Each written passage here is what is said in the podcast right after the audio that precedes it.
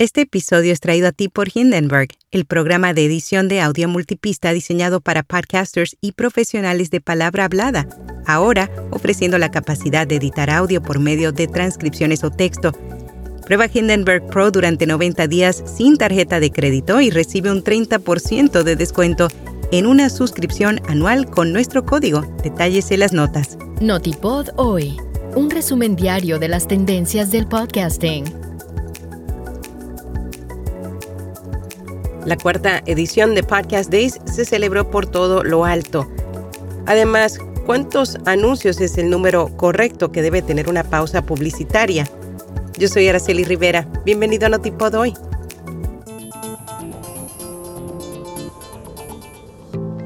La cuarta edición de Podcast Days se celebró por todo lo alto. La semana pasada se llevó a cabo en las instalaciones del Colegio Oficial de los Arquitectos de Madrid el evento que reúne a profesionales del podcasting en un mismo lugar.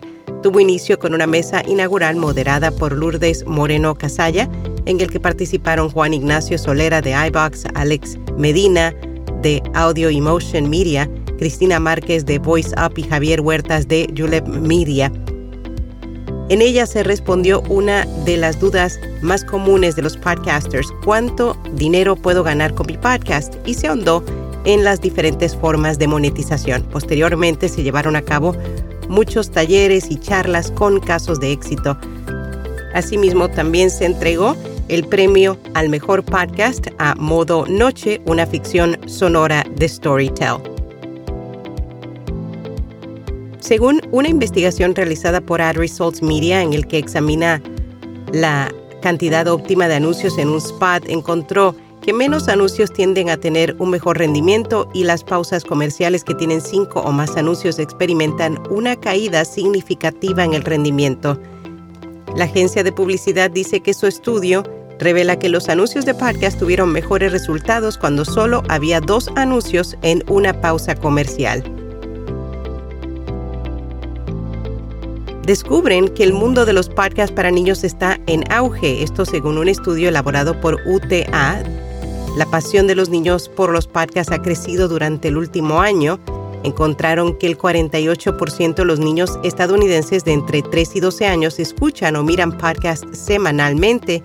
Casi el 90% de los padres están dispuestos a pagar suscripciones a podcasts para obtener contenido sin publicidad para sus hijos. Alrededor del 65% de los fanáticos de los podcasts para niños y sus padres descubren nuevos programas basándose en recomendaciones de familiares y amigos.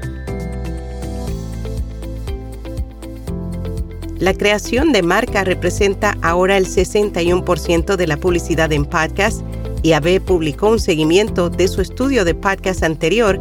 El mismo revela las estrategias y tácticas que impulsan los ingresos por publicidad de podcast y muestra hacia dónde se dirige el mercado.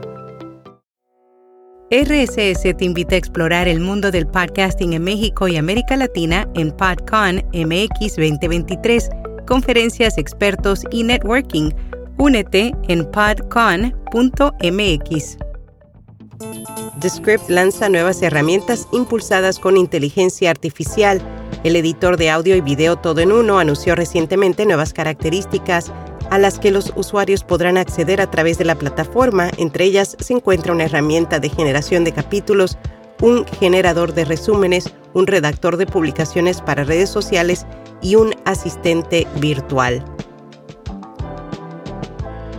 En Podcast Recomendado, La moda es más fuerte que todo, un espacio en el que Pilar Castaño conversa con todo tipo de personalidades para descubrir, a través de su historia, la moda.